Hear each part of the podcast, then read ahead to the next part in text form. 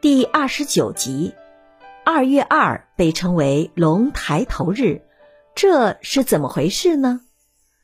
农历二月初二，俗称龙抬头日，难道这一天真的有龙抬头吗？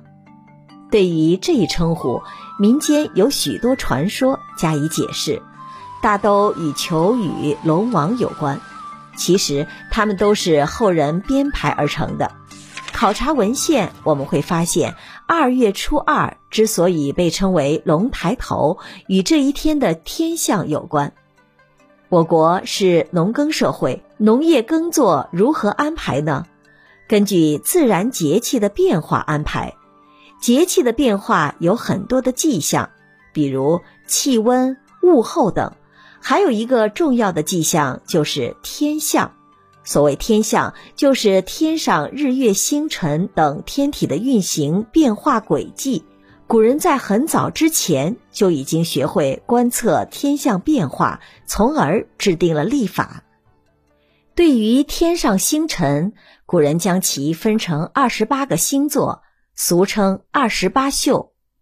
同时，根据东南西北四个方向，又将这二十八宿分成四组，每组各七个星座。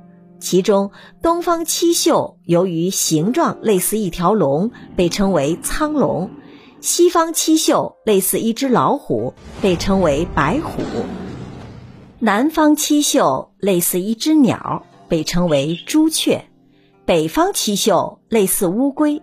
被称为玄武。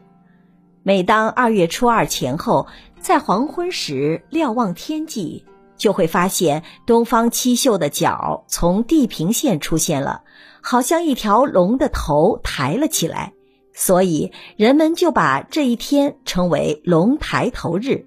这里的龙本是天象，后来被历代人们附会成为龙神，产生了各种各样的传说。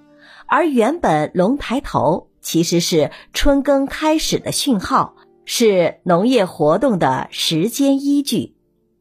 您刚才收听的是《节日节气中华文化十万个为什么》，同名图书由中华书局出版，演播刘新宇。